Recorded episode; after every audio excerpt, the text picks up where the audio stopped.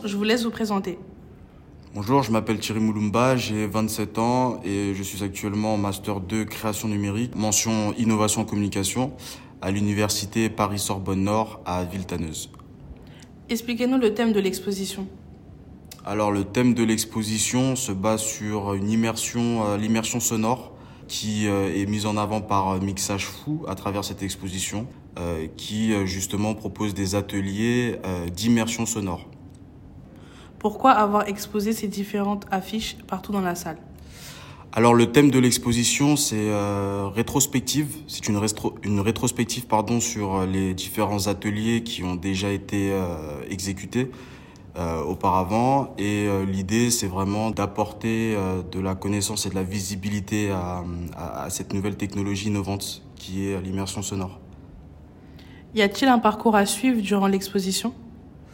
Alors un parcours à suivre non, mais comme il y a qu'une entrée, on est obligé de passer par l'entrée. Du coup le parcours, voilà, en découle, en découle tout seul naturellement. On, on se promène dans un sens euh, en entrant euh, dans la salle jusqu'à jusqu'au fond de la salle. Qu'est-ce qu'est le mixage fou? Alors du coup, le mixage fou, c'est un collectif, euh, donc on va plutôt dire c'est une association qui voilà propose des ateliers et qui a pour public les enfants particulièrement.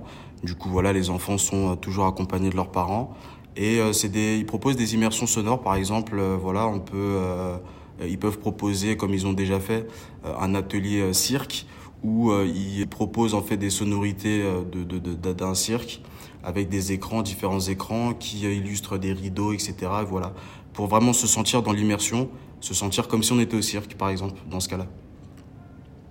Combien d'étudiants êtes-vous?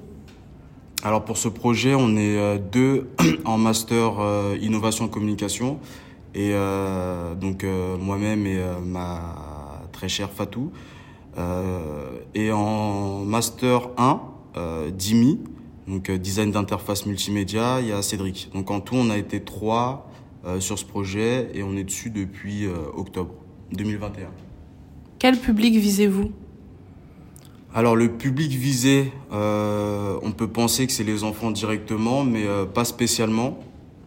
donc les enfants, oui, euh, les adultes, oui, pour amener les enfants, mais aussi euh, les étudiants parce que euh, voilà, c'est des, des, technologies innovantes qui justement peuvent permettre à des étudiants comme moi d'avoir des idées par la suite innovantes.